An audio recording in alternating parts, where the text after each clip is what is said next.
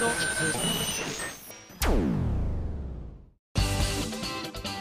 井あさみのシンガーソングゲーマー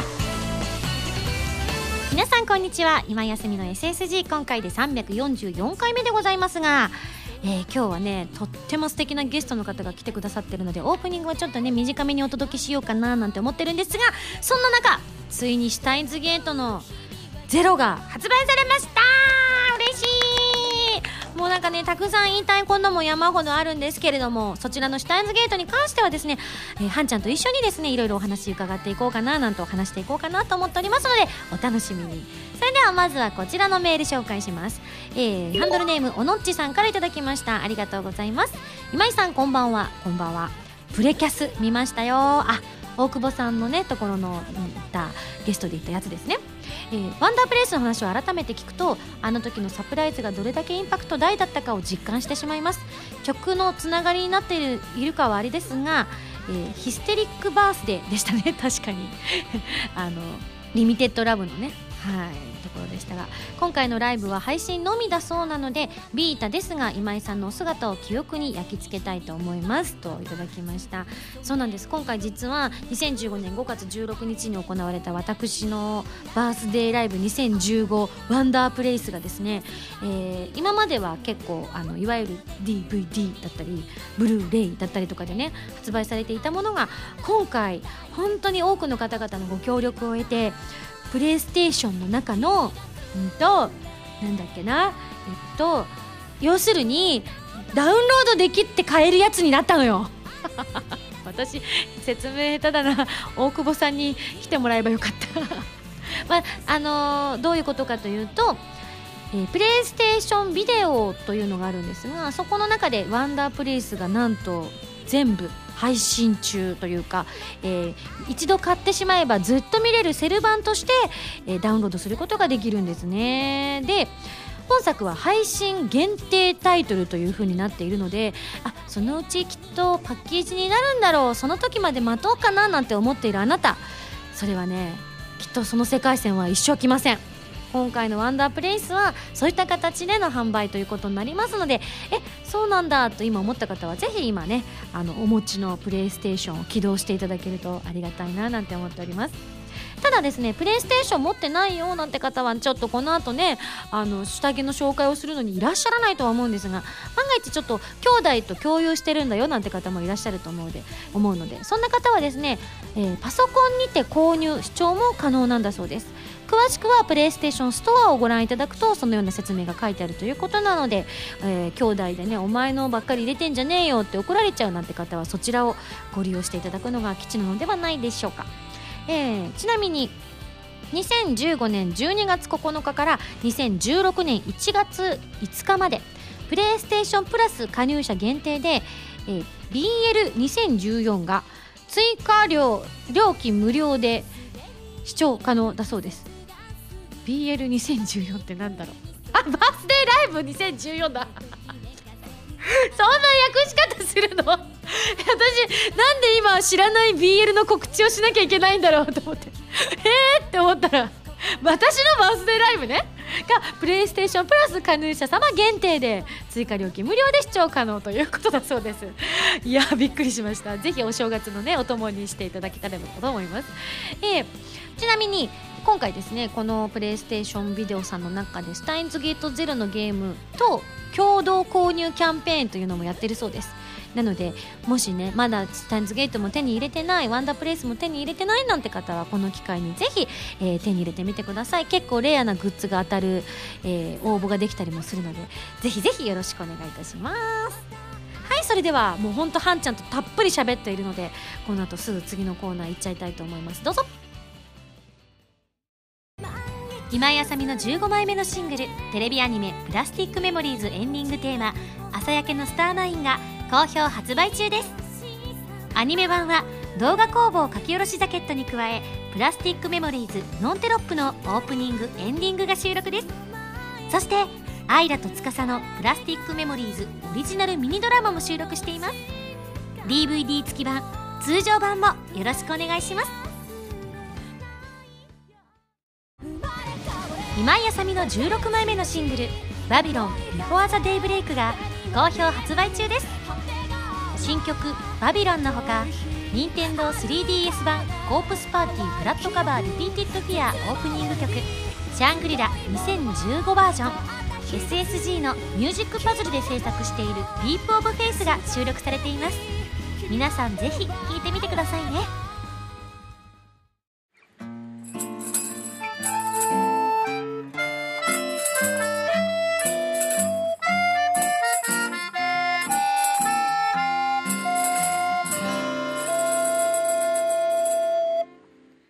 ァミセン。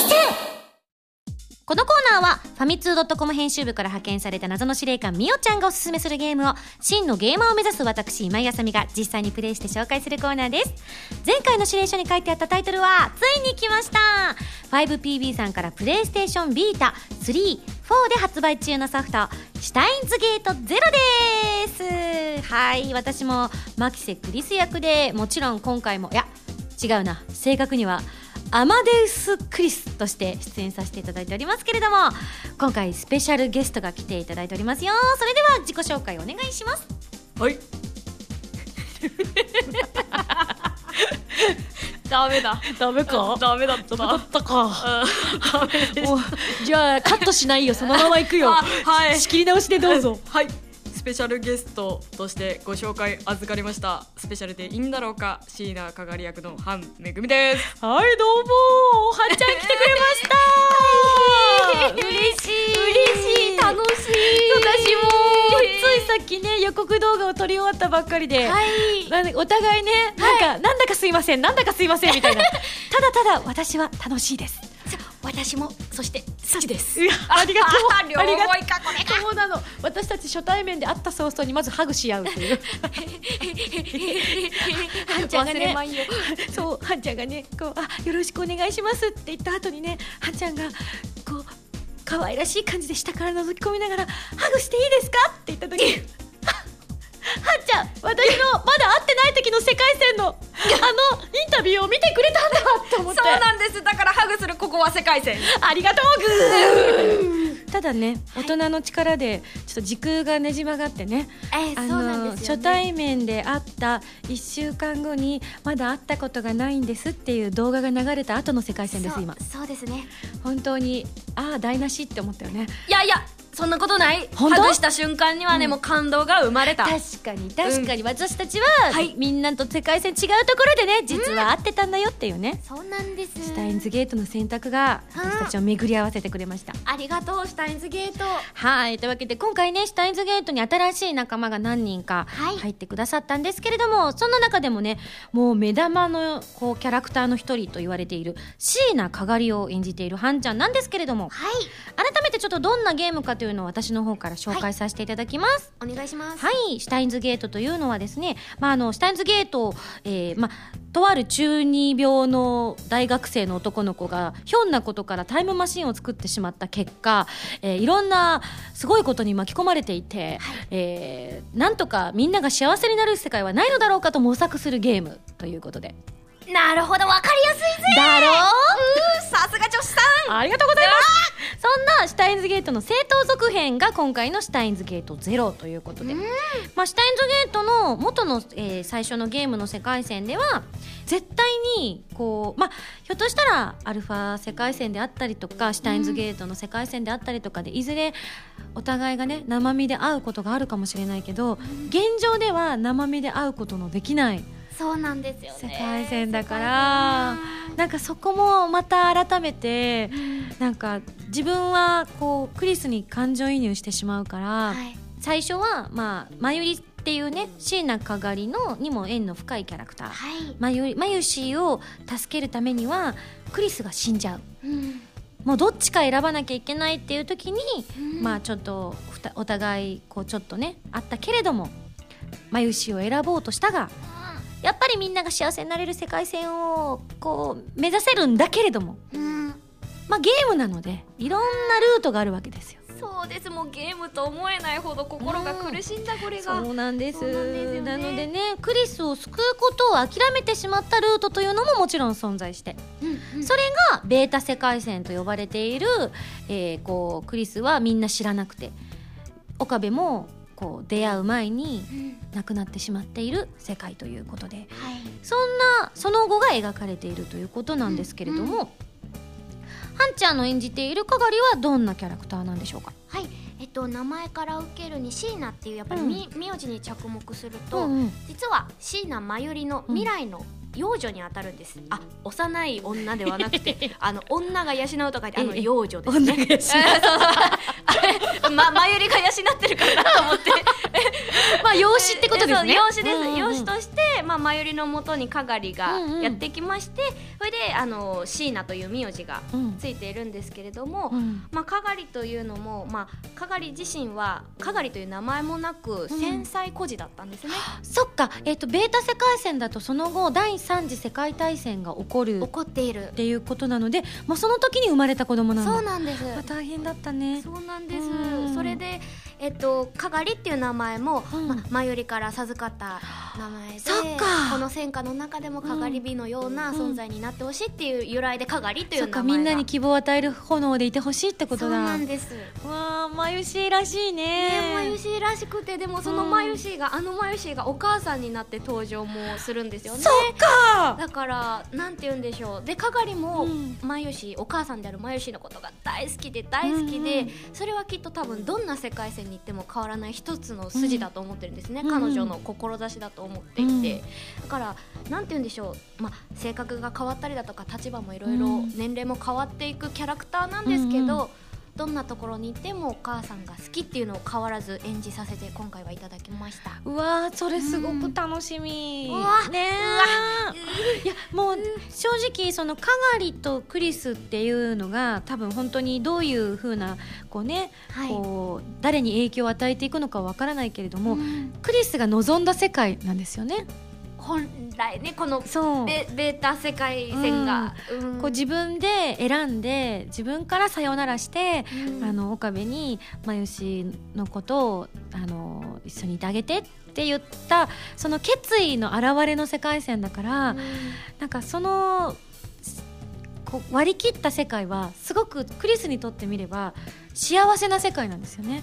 うん。天国から多分あのちょっとしたリーディングシュタイナーもクリス持ってるから、うんうん。もしクリスが天国からみんなのことを眺めることができたらなんか自分に似た女の子が現れて、うん。苦しい思いもするかもしれないけれどもどこかちょっとあの嬉しいというか、ううん。んいうふうに感じてるんじゃないかなって勝手に思ってます。おー嬉しいぞ。ここで聞けてそれ嬉しい。うん。だから物語としてねどんな展開になっていくのかわかんないんですがただ一つね、私ある意味だからかがりのことをまだあまり知らないんですよ。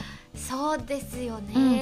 だからねもしねあそれは聞かないでっていうのあったらねどんどん言ってください知らないがゆえの怖い質問をする可能性がありあます。確かに、あーでもそれもシュタインズゲートの選択そうなんだよな。まず、はい。なぜあんなにおっぱいが大きいのだ？あそれ困るそれ初めから困る質問きましたね。それは。遺伝子はどうなということは違うのかと。か考えちゃうあでもなんか胸とかって覚醒遺伝とかって言いますかね？どう遺伝なんですかね？わかんないですね。でも多分なんか多分そこにつながりがおっぱいおっぱいの大きさが違うだけですよ多分。そっか。そう。大きいだけ。かがりが大きいだけ。赤から大きいだけか。大きいだけ。でもねもう一つ気になっているのあがはい。かがりは眉入りが大きくなって年を重ねた後の幼女なのに、はい。なぜあの年頃のルカ子と一緒にいるんだ？うーんうーんうあ受信ができてないな電波障害かな？あれ？あえっと、うん。実はまあ多分冒冒頭のあたりというか物語の、まあ、とある世界線の初めをプレイした方は分かるかもしれないんですけども、うんうんえっと、かがり自身ゆかりのある人物っていうのがまゆり以外にもいるんです、なるほど。それが鈴葉なんですなるほど。そうなんです。鈴葉。鈴葉のじゃあ娘か？いやー。あ胸確かに。ねえ。あり得る世界線だこれ。じゃあり得る世界線だ。あそしたらそしたらなんかもうなんかダルと血縁みたいな。やめてやめて。あー。あやっぱりこれはシュタインズゲートのあ関さんのとこと事務所っていうのもなんかやっぱ関わりがあってそういうあれなのかな？それは違う。選ばれし？みたいな。選ばれし。あ違う、関わりをやめよう。関わりはやめよう。ペッペッあえずそう、鈴葉と関係があるキャなるラクタほど。ーで、うんうん。まあ、まゆりとダルが、うん。あのえ結婚すんの？あっち、待ってください。今私最強だよ。なんかあの知らない世界線でいいから何言ってもいいんだもん。わあさあ何頼むよ。はっちゃん頼むよ。うまくうまいことかわして えねっと、うん。えっと、うんえっと、うん。なんて言うんでしょう。まあ、その第三次世界大戦が起こってしまっているうん。未来は、うん。やっぱりこういつ敵襲が来るかわからないような世界線なわけじゃないですか、うん。そこでまあ親心というか、まあ、うん。これはダルとまゆりの親心と言いますか、そこで娘であるかがりとうん。娘である鈴葉をうん。過去になるほど。逃がそうとするんですよ。なるほどそれがタイムマシンにのうん。2人がタイムマシンに乗ってそして過去に帰るっていうとこそろはこから物語が始まる。物語が始まる。あじゃあこれは OK な話だ導入導入的よかった。あよかったよかった。一生懸命ハンちゃん説明してくれたけどはい。実か使えませんって言われるかなと思って。ハラハラした。でも冒頭だからなと思いながらね。まあしょうがないよね。だってルカ子と一緒にいたのを紹介していいってことはそういうことだもんね。そういうことですね。多分ね。うん。なのでなるほど。いやちょっとそういう意味でねあの他の番組とかでもねご紹介したのもみご覧になった方もいると思うんですけれども、あの結構ね鈴葉もどういたりとか知ってましたもんね。ラボにいたりとかしてたから、うん。あきっと何かあったんだなっていうのは皆さんも感じ取っていただけるのではないでしょうか、そんな中私演じるアマデウス・クリスはですね、うんのんきです。すいません。えのんきですいませんあええっとはい。えっと、はい。アマデウスというのはつまり人工知能ってことですそうんなんです。あの、うんうん。クリスが死んだ世界なので、うん。もうあの生き生きることはない。おそらくあのこう死体が発見されて、えー警察が来て「キープアウト」みたいな感じのが貼られて、えーでラジカンで。そうこの人はどどういう素材所在の人だって言ったらあの青森にお父さんがいたけどロシアに行っちゃったみたいな話になって引き取り手がいないぞみたいな。じゃあアメリカに返すのかどうなのかみたいな話が多分あって最終的にお葬式をしてあの葬られたんだろうなみたいなうん。感じだと思うんですが、うん。ただ、うん。そこに、えっと、過去ビクトル・コンドリア大学っていうところにあその言葉口にした覚えあるかないかな？はどうかな？どうかな？その大学でね脳科学を研究してたっていうのが今までにもずっと出てたと思うんですけれども、はい。そこで一緒に研究してた真帆先輩という方が真帆さんが新キャラなんですが、うん。あの天才。またもや天才あ天才だな靴。履いてる靴左右違う靴履いてるけど天才なの天才はそういうとこあるよねみたいなね。髪の毛ボッサボサでめっちゃ長くてシャンプーするの大変だろうなみたいな。大変そうだな。そんな真帆先輩が、はいクリスとが残した遺産で、うんえーこうクリスを使って AI を作ってくださったんですよね。その結果誰かこうやっぱこの AI を進化させていくには誰かこう実験台となって AI と会話をする人が必要みたいな、そこでたまたま岡部が選ばれるというたまたまなこれが運命の選択かエルプサイコングル言ってた。言ってたこれ。そうなんですよ。ただ残念ながら岡部のことも知らないのでのんきであの岡部はクリスだって思うけれどもの、うん。クリスは知らない人なのでは？あみたいな。えーそれを演じる今井さんの気持ちを知りたい。正直な話はい。めっちゃ嫌でした。うんだもう嫌で嫌で。最初台本読んだ時一回置くってよ送 ってよ置そこに置く。とりあえず一回チラッと見てえー、と思って。これ無理だよ。どんな顔して私やればいいんだよって思ってうん。バサッと置いて23日ちょっと寝かせて。でもまあ求められてるのは、うん。そういうこう無邪気な AI ということでもあったから私は演じなければいけないと思って、えー前日にもう一回ちゃんとあの見直して頑張るぞと思って、うん。それまあ、チェックはしたんですけどねそれまでにもわわっつって、うん。うん。でも嫌だからポイってやってたんだけどもう一回ちゃんとよクリスの気持ちを構築させようと思って、本番はのんきに喋りました。なんかそれを聞いてるだけでもなんかなんかもう収録そのものがシュタインズゲートにななってますねなんかねうんこうなんかみんなは知らないけど私は知っててとかうん私は知らないけどみんなは知っててみたいななんかうん。そこからもうシュタインズゲートが生まれてますね。そうなんですよね、うんうん。なんかあそうだはんちゃんにもねなんかあのメールもたくさんいただいていたんですけどもね。はい。そうその中にねあのシュタインズゲートは過去これまでにご覧になったことがありますか？遊んだことありますか？なんてメールが来てたんですけれども、はい。どうですか？あのはんちゃんとシュタインズゲートの出会いはどんな感じだったんですか、実はこの声の仕事を始める前のん。作品だったんですね。だから、うん。えっと、まだ私が大学生の時に、うん。なんかその科学アドベンチャーゲームっつうのうんすげえよって言ってうんうん。も話題沸騰になっていて学校で。わあ嬉しい。そうなんです、うん。それで、まあ、下着のアニメ化をきっかけに私はゲームの方もは、あの友達がやっているものをちょっと拝借して、プレイしたりとかまだそのしてたし。かがりを知らない世界線で？あもう全然知らない世界線でうん。触れていて、うん。でもそれでもやっぱり全部はプレイはできてなかったんですけど、うん。でアニメも同時で始まっていたのでアニメでこう追いかけようとまず思ってアニメを見始めつつ、うん。そしたらやっぱりどっぷりハマってしまって毎回毎回悩まされて毎回叫んでうんわーってなって、でなんかそうそうやってこうもう一視聴者として一プレイヤーとして出会ってたので、うん。なんか今回もなんか運命的なものを感じまして。あじゃあかがりの役をシュタインズゲートって今までにもほとんどオーディションとかなかったと思うからおそらく。そうでした。うんなかったですね、オーディションは。で、うん。なんかあこれも運命のいたずらだなって思うのが、うん。大学の卒論で、うん。あのパラレルワールドについて研究してたんえー、ですすごい。でも私通ってた大学が演劇学科だったんですけど、うん。なんで演劇学科でパラレルワールドなんだってよく聞かれるんですけど、そのパラレルワールドっていうものにもともと興味があって、うん。そのパラレルワールドを題材にしているお芝居舞台だったりうん。映画だったり、アニメだったりってやっぱり世の中にいっぱいあって、うんその中でもやっぱり自分が見ていてハマっていたそのシュタインズゲートをアニメの代表として私上げて書いてたんえです。ー、えそれは上層部は知らなかったのかしら？知ってたのかな？多分言ってないです。携わってインタビューとかでポロッとは言いましたけど、うん。収録終わった後で。終わった後だ。決まった後、決まった後でそれ震えたでしょ？びっくりしちゃった。うわなんかあこのこの日のための論文ドワーってなって。いいね。だからなんかすごく本当に一ファンとして携われることがすごく嬉しくて。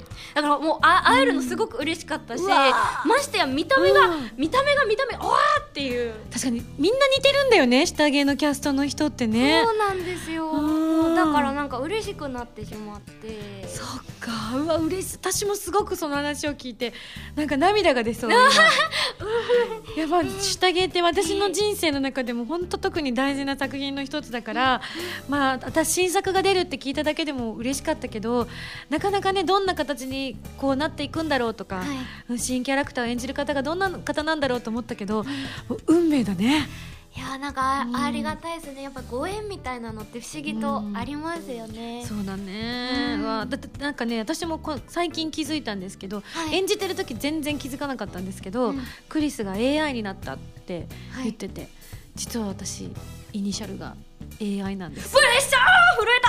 今今すごい今。結構くだらないけど。でもそういやいやいや。い。やでもなんかうわって思った。うわうわうわ。今そうなんですよ。今マイクにぶつけそうな人だったわあそうだって思って、あーなんかいなんかクリスが AI になったって言われてなんかなかなかねこう今までにも AI を題材にした作品とかあって普通に私も映画見たりとかしてた時に AI 私も AI なんですよねなんて言ってたけどまさか自分の人生に多大なる影響を与えた自分と少しシンパシーを感じる役が AI になるんだってそんなことある？みたいな。イニシャルもそうなの。で。だからなんかすごくやっぱなんか多分作られてる方はそんな風に考えずに純粋にキャラクターを生かすにはというのでやってくださったと思うけれども、はい。実は私 AI だったんですって思ってちょっとなんかキュンとするというかね。あ。導かれくだら私のははんちゃんのはすごいけど私のはちょっとしたくだらないエピソードだけどーいやーでも縁ってありますよ、うん。やっぱり。ね、ん。そういうのがつながってこの「シュタインズゲート」は皆さんに愛される作品になったのかな。じゃあここでね結構いろんなところでまだ言っちゃダメまだ言っちゃダメって結構言われてはいたんですが、はい。もう放送もた、えーされてからずいぶん経ってるのでその第23 3話。話の話もしてやっても大丈夫なのかな？大丈夫ですか？あお。ーじゃあメール来てるので紹介します。はい。ハンドルネームせつなさんからいただきました。あさみさんゲストのハンさんこんにちは。こんにちは。いよいよ「シュタインズゲートゼロが発売ですね。ということでもう発売されて2日経ちました、えー原作ゲームスピンオフテレビアニメ版劇場版とたくさんの物語を紡いできましたがテレビアニメ再放送の23話でまさかのベータ世界線への改変ということでとても驚きました、えー某ニュースにもなっていましたねと岡部には辛い世界が待ち受けてはいますがプレイヤーである私自身もしっかりと受け止めてゲームを進めていきたいと思いますといただいたんですがはんちゃんは23話がベータ世界線になるっていうのは知ってた？伺っていたんですよ、うん。実はうん。関係者の方から、うんうん。だけどどうまあそれもそれこそまあそのシュタインズゲートゼロの世界につながる物語にはなってるようん。とは言われてたんですけど、あそこのね、うん。B パートをどう、どういねもう演じたものがあるのにどうこれから変えていくんだろう。そうやって演じる方々ってあどどんな思いでやられてたのかなエピソード知りたいなって思いながらうん。思ってましたずっと。いやもうずーっとねあのシュタインズゲートキープみたいなのがずーっとあって、でこうこういつ本当にこれがなるんだろうって。で噂で撮るよってのは聞いてたんだけど、なかなか決定が来ないから本当に撮るのかななんてね思いながらだったんだけども、ついに確定です。ここで撮ります。台本が届きましたっての聞いてやっとリアリティが増すというか。あ本当なんだって V が届いた時にあのええっと元の23話と,、はい。えっと今度の新しい方のこう B パートが届いて、最初だから何何の気なしに最初の普通の23話見ちゃってはい。あれどこが変わってるの？みたいな。え全然変わってないけど？っつって。え台本違うけどあれあれあれ？みたいな。軽いパニックを起こしつつ、はい。その後にもう一個の方が入っていて、うん。あなるほどと思って現地に行ってみて。まああの本当に全員というわけにはいかなかったんだけど、はい。もう主要メンバー集まって撮ったんですけどもあう泣けましたね。私ちょっと一言だけだったんでちょっとあの逆にあの皆さんすいませんねみたいーな大変だろうなって思ってたけど、うん。なんかこうそれこそマユシーもそうだし、うん。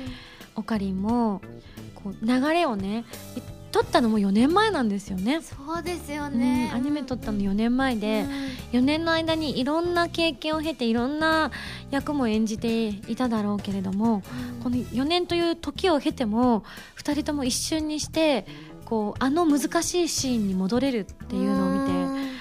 あの本当に役者として改めて2人を尊敬した感じだったなってすごいな。ちょっとあの鈴葉だけ別撮りだ、うん鈴葉とダルは別だったんですけど、なんか2人の凄さをまざまざと見て改めてそれに引っ張られないであのアマデウス・クリスは何も知らないクリスだからもう一度ゼロに戻ろうってすごくそれを目の前でも応悦をしているこうねオカリンを見ながらも私はここに引っ張られないように演じようと思ってスパッと切り替えて初対面の頃を思い出して演じるっていう感じだった。それもすごい。すごいうん。監督とかも本当忙しい中、あのいろんな作品を今ねやってる中で、はい。この面白い企画に乗っかる乗っかりたいって言って来てくださったので、あの本当収録が終わったらすぐ次の現場行かなきゃいけないって言ってて結構時間もない中焦りながら撮ってたんですけど、あの愛があるからこそ、うん。作品に対する情熱があるからこそ実現したベータ世界線だったなと思って。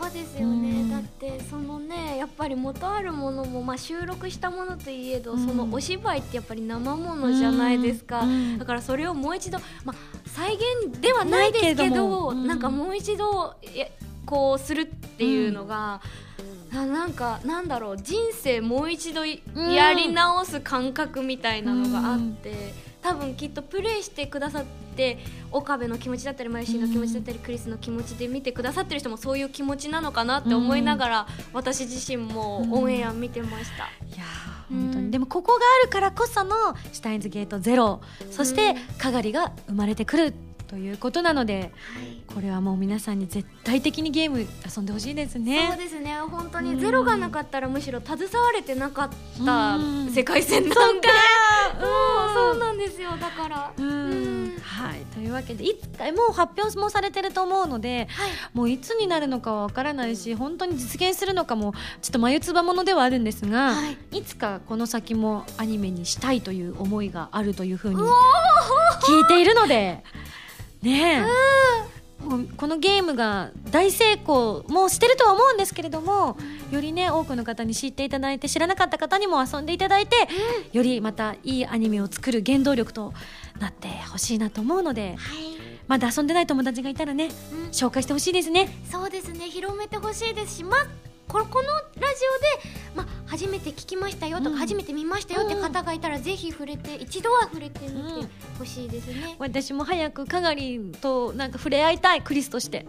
そそういう世界線描いてほしい。描いてほしい。まだ見ぬ未来。そうなのだはい。というわけでですね今回ご紹介したゲームなんですが、えーはんちゃんと一緒にお届けいたしました。5PB さんからプレイステーションビータ34で発売中のソフト「シュタインズゲート0」ご紹介させていただきました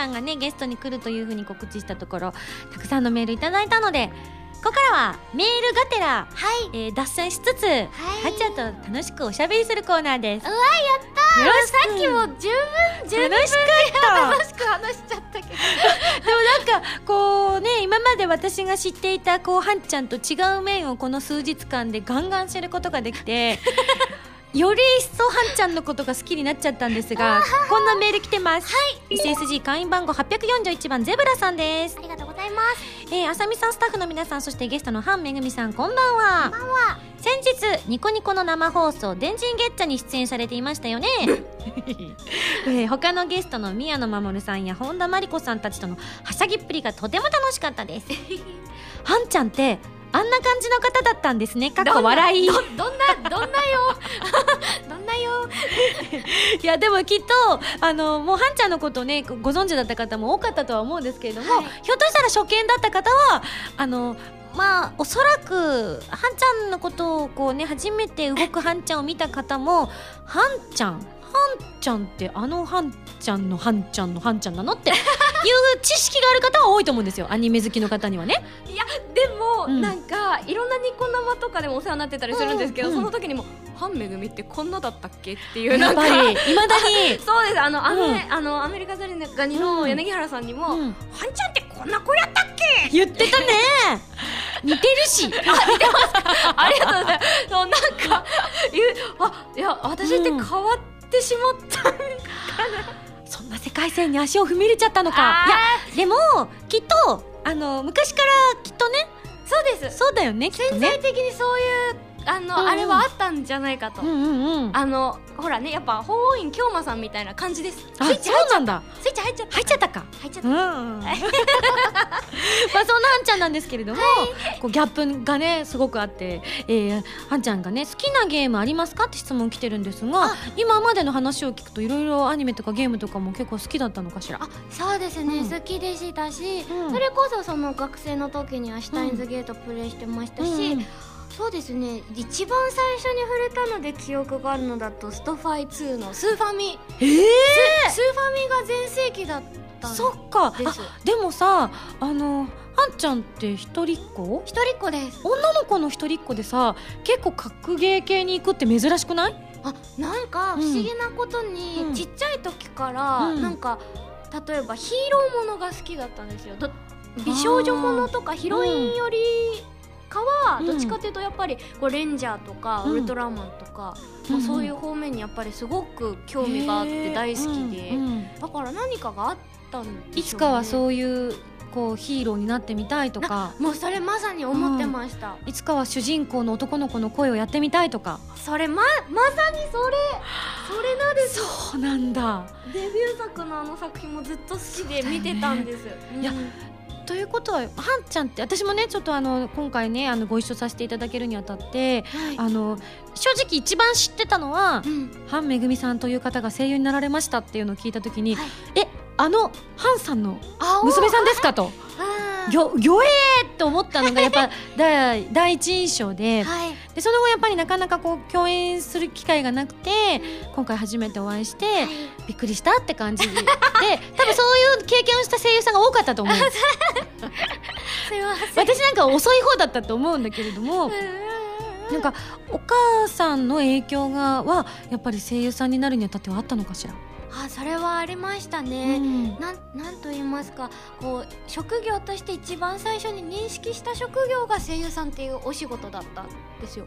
はあそうなんだ。だからやっぱり作品を通して、うん。例えばおまわりさんとか、消防隊員さんとかっていうのは作品とか絵本とかでは知ってても、うん。なんか職業っていうよりはそういう人だって思ってて、あお仕事としてはそのちっちゃい時捉えてなかったんですよね、うんうん。登場人物として捉えてて、ーうんうん。だからその最初に認識した職業っていうのはすごく大きかったと思います。そうん。お母さんの話はこういうちょっとプライベートなことになっちゃったりもするけれども踏み込んで。全然大丈夫。まあカモンカモン。わお嬉しい嬉しい。カモン行こうういやもう正直これは聞きたいところだと思うんですよね 皆さんも。本当ですか？ただやっぱりこうね私たちにとってみればはい。ララー様であったりとか。あね。ニュータイプなやつ。そうなんですよ。もう伝説のお方なので突っ込んでいいのやらっていう思いがあったんですけれども。帰ればお母さんですから。うわ すげえ衝撃だ。お母さんだ。からじゃあお母さんが例えば演じているアニメで一番最初に見たのとかってどれだったりとかするの？あそれはセーラームーンでした。うわすげえ お母さんお母さんセーラームーンの中にいるって認識できるんだ。ねしてまえしたね。いくつの時？3歳の時。そっかじゃあその時点で職業声優を認識してるんだ。してましたね。で初めの方はなんかまあセーラームーンでお母さん黒猫のルナっていう役やってたんですけど、うんうん。あお母さん猫になれる職業してんだみたいな。すごい。なんか猫に猫になってるとは思ってたんですよ、そこでは。あそっか。だけどお母さんの声するからあお母さん猫に変身できるんだみたいなうわこの経験できる人間がこの世の中に何人いるんだ？うん。でもきっとみんなうん。声優さんってそうじゃないですか？なんかあ違うのかな？私はなんか声優さんっていう職業をちっちゃい頃知らなかったから、はい。もうそれだと思って見てたの。もうドクタースランプ大好きだったけどまさかこうね同じ方がたくさん金役でやってるっていうこともうんうん。認識せずにずっと見てるみたいな。あ他の作品でも同じ声聞こえてきたりはするけれどもそう。まあ、役も違うし作品も違うし、うん、同じ中でもたくさんやってるとか全然気づかず、うん。蓋開けてみたらあれもこれもそれもそれもうわーみたいなのがうん大体二十歳前後で初めて知ったから、うん。びっくりみたいな。だある意味私はあのー声優さんっていう職業を認識するのが遅かった方だったから余計だったかもしれない、でもだんだん最近その声優さんという職業を認識する年齢が早まっているというかね。こう小学生なりたい職業ランキングに入ってるっていうのを聞いて、そうなの？すごいやーって思っちゃうよね。思いましたね、うん、でもそんな中はんちゃんは3歳で認識できてるというね。いやでもほら秘密の職業ですから本当に。これはほらなんか友達3歳の時に遊んでた友達とかに、うん。こう話したりでもするとやっぱり夢が壊れちゃうっていうのもあるし、ねえじゃあお前のお母さん黒猫のルナなら変身して見せてみろよって言われたら何にもできないからそうか。そうなんですよ。だから言えなかったし、うん。でも誇らしい職業でっていうなんか不思議な思いでした、お母さん声優さんで家でなんかこう声優さんのお母さんあるあるとかあるの、ああそれが不思議と、もうこの二十何年間私が仕事始めるまでずっとお母さんはお母さんだったんですよ。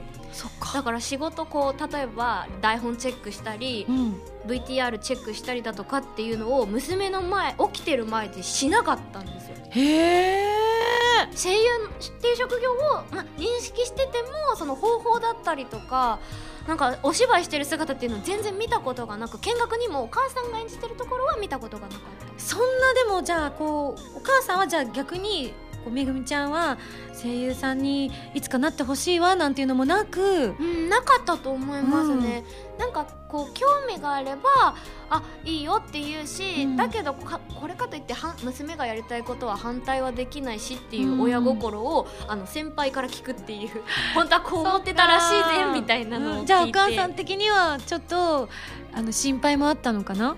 そうだと思います。なんかこう、素敵なところであったりやっぱりこう辛かったことだったりっていうのもやっぱり経験してきてると思うから、いつもオーディションだしみたいなね。そうですね、なんかそれれをこう進めもできないし否定もできないっていう、ハンさんすごいな。なんか ね自分がもしまだそういう経験はないけどお母さんになっても声優を続けられるのだとした時に、しかも一番ねお忙しい時期だったとも思うのに、そんな時に台本チェックを娘には見せないようにするってどんなこう 覚悟だろうっていうふうには思っちゃうよね。ただ見せなくとも娘はその背中に憧れてたんだね。そうなんですよね。素敵だな。あこんなねメールも来てます。はい。藤野来長さんから来てて、はい。えーとハンさんといえばお母さんがものすごく伝説的なレジェンドで有名できっと今までにもお母さんと比べられることもあったと思いますと、声優になってからね、その中でこんなことがあったなとか嫌だったなとか嬉しかったななんて思うことはありますか？だって、あーなるほど。うん。なんか辛かったこととか嫌だったことっていうのが一つもなくて、うんうん。っていうのもまあやっぱりあハンケコさんの娘さんだねとか、うん。まあ、例えばもう悪く言ってしまうと親の七光という言葉もあるじゃないですか。うん。まあ、それはそれで、まあこうまあ、言う人もいれば分かってる自分もいるし、言われるのが分かってて入ってきた世界だったんでもう、うん。入る前から割り切ってたんですよ。すごいねなんかよく芸能人の方ってそそれこそね、あのタレントさんだったり俳優さんではこの2世の悩みっていうのは共有できる方が今すごくたくさんいらっしゃるそうですね。うん、でもまだ声優業界では中にはいらっしゃるけれども、うんそんなに数多くないからそうですね。はんちゃんとこの気持ちを共有できる方はそんなに同世代にはまだいないもんね。そうですね。同世代にはいないうんですけど、うんでもなんかこうまあこう2世としてこう、まあここにはいますけども、なんかそれをこうあんまりまあ娘さんって言われることはあっても、はい。なんか感じることってそんなに少なくて、うんいい意味で感じることはたくさんありますね、うん。例えばあ娘さんなんだねよろしくねっていう、うんあこれはお母さんに感謝だなって思うしね。うん。なんか感謝することしかないかなでもなんか最近思ったのが、それこそはんちゃんはそのねあのお母さんというそん大きな存在があってここに来てありがとうって思う気持ちって多分私たち役者さんとか声優さんとかってなんか逆にそれが役でも同じなんだよね。あなんか違う現場行った時にああのそれこそクリスとかもそうだけど、はいああの同じ役者さんだけどとか同じこうしお仕事仲間の方とかに「あクリスですよね」って言われてあ言われるのと多分似てるのかもしれないよね。そのその感覚と同じだと思いますねなるほどねう。ん、そうですあクリスありがとうって思うもん。あクリスのおかげで今私この現場に来れてるって思うし他のね例えば役を知ってくださってたりとかしてこの役好きだったんですって言われたら、はいああありがとうって思うから、うん。あ心持ちなんだねひょっとしたら心持ちだとね思。います。それなんかやっぱりお母さんがいたからその声優さんっていう職業を知れたし、追いかけられたしっていううんうん。ものもある点では本当に感謝しかないですね、すごいね。うん。まあ それをお母さんにありがとうって言えるかはまあ別として素直に。じゃあこれ録音してちょっとお届けしましょう。ベータ世界ベータ世界に行こ ベータ世界ベータ世界はうあでもありがとう言えなかった世界は嫌だな。うん嫌だな。いやーもうね。そっか。なんかすごく素敵なお話が聞けたなーなんてね思うんですけれども。じゃあちょっとここでまた違う視点からメール読みます、はい。北の羊さんからいただいたメールです、はい。えーはんちゃんのツイツイッターを見ていると お洋服がとてもおしゃれさんだなと思っていました。おばばばば、うん。何かおしゃれにこだわりの部分があったりするんですか？教えてくださいだって。いつもそう。え今日もすごい可愛い服着てる。似合う。あえははき昨日はね目玉のうん。そう。スウェット着てましたすけど。ごかった。なんか友達って言いたくなった。それな。でもちょっとあまりにも番組がガチャガチャしてたからそこに触れるゆで 余裕も私なもなんか出そうと思って着てきた、うん。ネタにして着てきたのに、うん。うん出せないまま、くそのあの目玉がで出落ち感満載ぐらいにね他がすごかったですからね。本当にすごかったですね、うん。あおしゃれの話ですね、うんうんあーでもこれもなんか全部私のルーツはお母さんにたどり着いちゃうんですけど、うん。なんかこう身だしなみって私うん。この仕事始めるまで全く興味がなくて、で、ま、もうなんか適当でいいやって言って、本当になんだろうなあんまりこうバリエーションもなかったんですよね、まあ学生っていうのもあって、うん。お洋服あんまり買えなかったっていうのもあるんですけど、うん。だけどなんか仕事を始めた時に母に出かける時に「あんたそんな服で行くの?」って言われた時に「えいいじゃんこれが楽だし声も出しやすいしいいじゃん」って言ったら「何言ってんの？おしゃれは気配りなのよ」って言ってお母様！人に会うためにやっぱりそのこの人とあまた会いたいな仕事したいなとか思ってもらうためにこう見見せるためのお洋服なのよっていうこうなんだろうこう心遣いっていうんですか？やっぱりうん。こうなんかなんて言うんでしょう。まあジャージ例えばジャージでまあ動きやすいし、うん。声出しやすいし、うん。いいけれどももうちょっとこうやっぱりおしゃれをした方があなんかあいいなまた会いたいなとかあおしゃれですねとかっていうそのうん。センスっていう言葉の意味が配慮って言葉が含まれてるらしいんですね。だからなんかそれも母が教えてくれたんですけど、うんうんうん。ああセンスがいいって心配り気配りできる人なんだなっていうのを知ってからですでも。うわでも素敵。それちょっと私本当に今後あのハンさんのお言葉を胸に生きるわ。本当すごい言葉だと思う。今まで考えたこともなかった。おしゃれって自分のために近いものなのかなっていう意識が強くて自分が着たいものを着るとか、うん自分のこう個性を出すために着るものだと思っている部分がちょっとあったんだけど、それは目から鱗だな。でもやっぱりうん。こう自分でも選ぶ時は着たい服を着るのはもちろんあるし、だね。でもそれうん。がその着たいっていう結果的にね。結果的にこううん。人にいいような作用をきっとこうやってねお便りくれたりもするんで、なんかいい作用に働いてるんだなと思って。うわすごいな。お母様素晴らしいなねんか本当そういう意味では恥ずかしいけど、本当に感謝感謝なんですよね。いやー素敵。じゃあ次のメール紹介します、はい。こちら、えー、とハンドルネームが笠野場さんからいただきました。はい。はい、いろいろ書いてもあるんですけれども、えー私がハンメグさんを初めて見たのは今年の6月の田村祭？田村祭？りあはい、うん。田村睦美ちゃんのイベントですね。なるほど、はい。という声優さんたちが昔ながらの遊びをステージ上でやっているというイベントでした。はい。いろんなことをやっていたんですが、えーゲスト出演にもかかわらず MV 級の活躍をしていたのがとても強く印象に残っていますよと、えー、ハンメグさんは何か好きなスポーツがあったり学生時代に運動部やってたりとかしたんでしょうか？ということが書いてあったので相当なアグレッシブな運動能力を見せたのかな？あのおかしい企画。であっちにあっちちょっちょっと待っでもこの田村祭っていうのは、うんもう田村睦美ちゃんのお誕生日月に、うあのこうむっちゃんおめでとうっていう回ではあるんですけど、うん。ゲストの方をお招きして、まあ、お客さんと一緒に何か出し物を、テーマを決めて出し物をしようっていう。すごい素敵な、うん。もうなんかむっちゃんの誕生日祝いに来てんだけど私も楽しいしお客さんも楽しいみたいな、うんそういうイベントだったんですけど、これおかしいなって思ったのが初めはこうベーゴマ回すとか、こうう昭和の遊びをしようっていうタイトルがあって、ベーゴマだったりけん。玉だったりで、あうんうん面白い面白いって言ってステージで遊んでるんですけど、最終的に大縄をやるんですよ。ステージで大縄するんですよ。すごいね。あのイベントやるような、あでも広さ的に言うと体育館のステージが一番、あのイメージしやすいんですけど、うん。あの広さと、うん。あの高さと、まあ、照明が上にあったりもするあの中で、うん。お縄するそれびっくりしたでしょ。びっくりした。嘘だろって思ったし何年も飛んでないと思って。もうでもみんな本気になるから、うん。私も本気になっちゃって、うなんか短くて飛びづらいとこ飛んじゃったりとかして、みんなで。ああじゃあそこで運動神経の良さをバリバリ発揮しちゃった。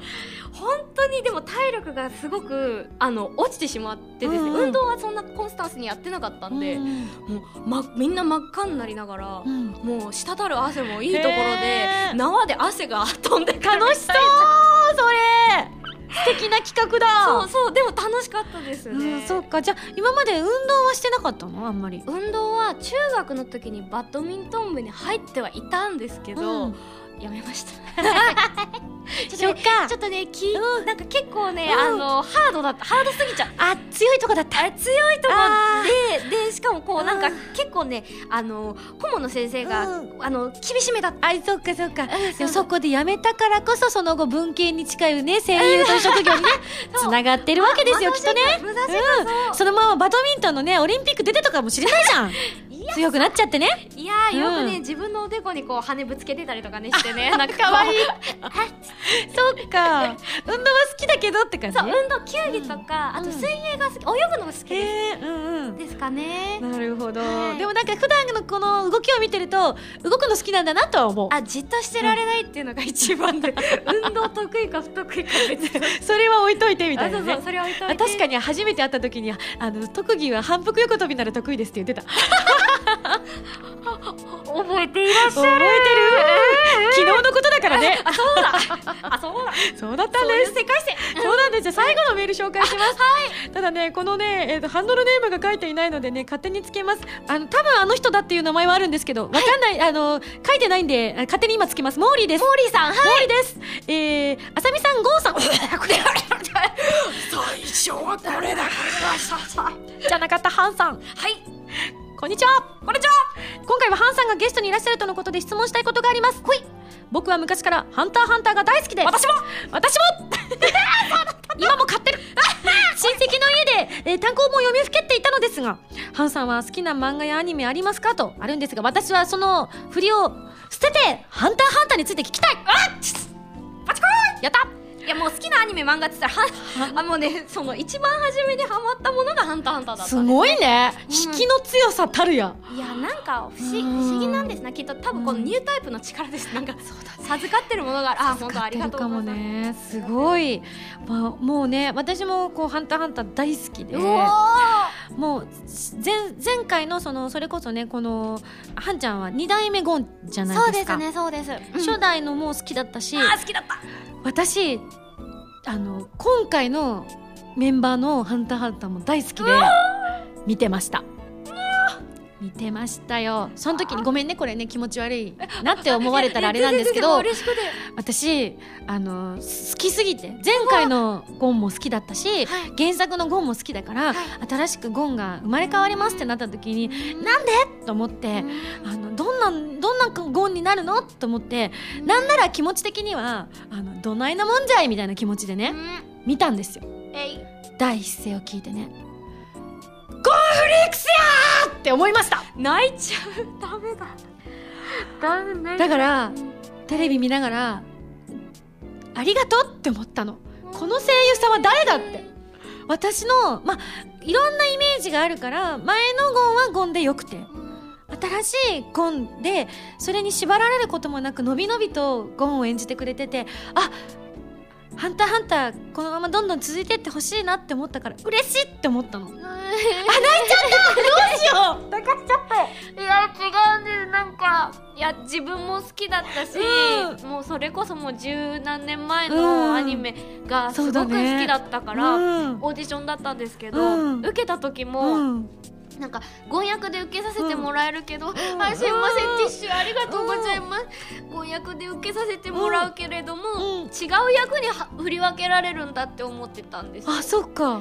で元々のキャストさんでうんうん。元々の座組でやるもんだって思ってたそんです。っかだから受けられるだけで幸せだから、うんうん。なんかあんまり欲がなかったんですよね多分、うん。その人たちにやってほしい気持ちだったし多うん分これ聞いてる方の中でもそういう方って多分いると思う,、きっとね思うん。ですけど、うんいやだからもう本当に、うんなん。なんだろうなこう一作目を見ていた人と同じ気持ちだよっていうのもなんかすごくおこがましいんですけど、うんうん。それを見て育ってきて大好きだったってそいう。っか。じゃあある意味プレッシャーもあったし嬉しくもあったしっていうね。そうですね。これ声優やってると一度は経験する道でそれがあまりにもえゴンがデビューなの？声優デビューなの？あではない。や役付きとしてあの、うんそれまでにこう、うん。女の子 A、B とうんうんうん。かはあったんですけど、うん。本当にオーディションを受けて受かったのもそれが初めてだったうんうんうん。んですし、役付きも初めてでした。うん。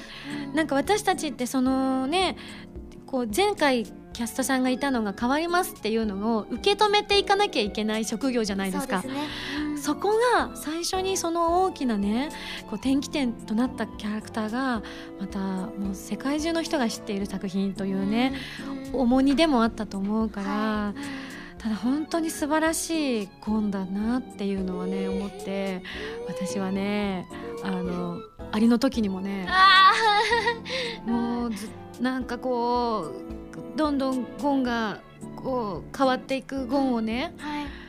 あのこう元気な頃のゴンでオーディションを受けてるわけだもんね。そうそうです、うん。ここからのそのこう変化ってどうしていくんだろうってなんかある意味こう楽しみでもありこう一原作ファンとしての不安要素でもあったの。うんそうですよね、うん、それをものの見事に演じきっててこの声優さんは本当にすごいなっていつかお会いしたいなって 実はずっと思っていました。う。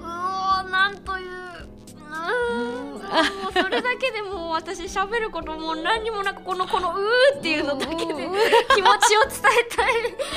いや言えてよかったなっても思ったしなんかある意味こう自分も本当に自分がやってた役がアニメ化になった時に別の方が演じるっていうのですごく苦しい思いをしたこともあったし、はい。でもそこを乗り越えようって思った時にあのこう視野を広くしなきゃいけないって当時ちょうど思ってた頃だったの。この「はい。ハンターハンター」の時に。はい。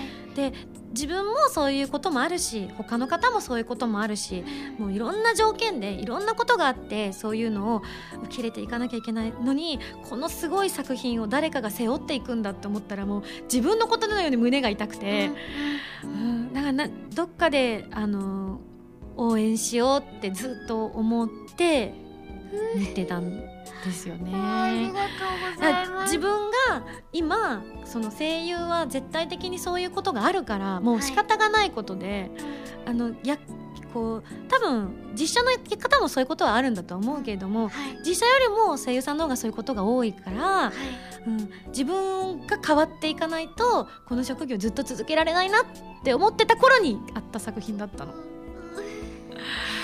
でもそうですね、うん。私自身もなんだろう、うん。なんかその役が決まった時に変わらなくちゃいけないんだなって思ってたのはあったんですよ、うん。ずっとやっぱりこう、うん。寄り添ってきたものだったんで、うん。前の「ハンターハンターが」うん。だけどそれを真似るでもなく、うん。でもやっぱり大好きだから、うん。なんかこう役に対しても作品に対しても愛情を持っていくことが、なんかこう私あの時見てたんですよありがとうござうって気持ちで演じようと思ってすごく伝わってきたしなんかあの素晴らしいあのこうキャストに恵まれたんだなって見てて思ったしスタッフさんもあのやっぱ前作を大事にしながら超えていこうとし作ってたのが分かったからもうあの結構ね最新作まで続いたのがすごいことでもあるし、うん、なんか見てて感動もしたというか。いやキルハキルアヘまで行くと思わなかったから私自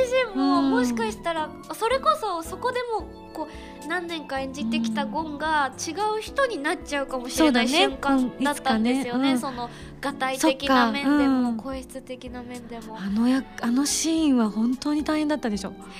いやお実は覚えてなくて、なんか収録してた時のことうん。何にも覚えてなくて、うん。なんか本当に台本持っててめくったりもしてるんだけどそれそうだよね。なんか画面見てたこととかも覚えてなくてなんかへすごいなんかなんだろうな何してたのかなっていう なんかわからない変な状況に陥ってて、うん。だけどなんかこうはあの時も今みたいにこううん鼻水鼻水垂らして涙も出して汁という汁穴から出てるよぐらいに他の共演者さんもいるしノイズも立ってるんだけどうん。それも全部なんかこう受け止めてくれるミキサーの人やうん。監督や絵のチームだったりプロデューサー陣もじゃあ分かったお前がやりたいんだって言うんだったらこの大きなうんゴンをお前が演じてみろって言ってくれて任してくれた人たちがいて掛け合ってくれる役者さんたちがいたからできたなっていうか本当はこうなんか自分が背負ってるっていうよりもうん。みんなの肩を借りてたんですよね。うそういう感覚がすごいあります、ね。本当なんかいいものを見せていただいたなっていう思いがすごく強いです。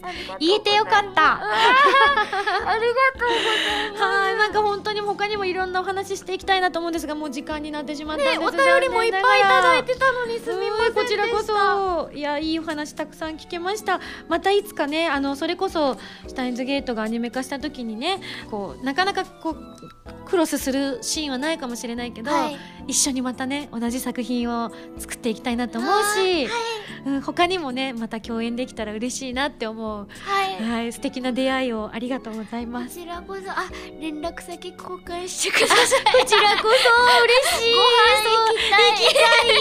ありがとう。じゃあ終わったら交換しよう。やったね。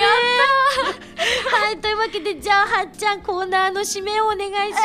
はい。ちょっと待ってその前にはっちゃんから告知事があればぜひお願いします。告知事はですねえっといろもうなんかいろいろ言いたい伝えたいこともいっぱいあるんですけれどもあの自分の告知告知っていうかな、うん。日々思ってることだったり、出演情報などというものはですねあのツイッターというものがありまして、うん。そちらの方につぶやいております。素敵えっと、アカウントとかもねここで言った方がいいんですかね、まあアットマークでも検索、ね。そう一応言っといて多分検索したら出てくるだろうけど、はい。覚えてたら一応。はい、えっと、ちなみに「半」という字はたまによく草冠をつけるつけて覚えていらっしゃる方も多いんですけども三髄に番号の番で「半めぐみ」と検索していただければ出るかと思いますがはい。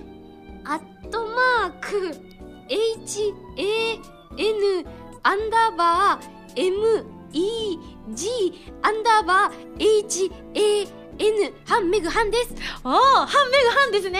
はい。わかりました、皆さんぜひえーフォローしてみてください。というわけでじゃあコーナー締めを改めてお願いします。以上。はんちゃん。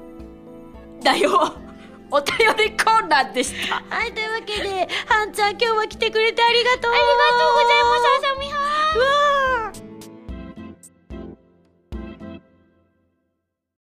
私の7枚目のシングル「トワイライトに消えないで」が2015年11月25日に発売されますテレビアニメ「俺がお嬢様学校」に庶民サンプルとしてゲットされた件エンディングテーマの「トワイライトに消えないで」やギャルガンダブルピースオープニングテーマの「バンバン」を含む3曲を収録通常版。アニメ版 DVD 付き版の3種類が発売されアニメ版にはエリちゃんのミニドラマも収録されていますよ。とっても素敵な可愛い楽曲に仕上がっていますのでぜひ聴いてみてくださいね。皆さんこんばんは。ましたね。どうも今やさみです。今日は皆さんどこでラジオを聞いてらっしゃいますか？お家？旅先？物販待機？なんちゃって、えーこの番組は歌とゲームをテーマにお送りしているウェブラジオ今井あさみの SSG です。ファミツー .com のほかポッドキャストや YouTube でも配信中です。みんなのライフスタイルに合わせてあなたに寄り添うラジオ今井あさみの SSG 毎週土曜日0時に更新中です。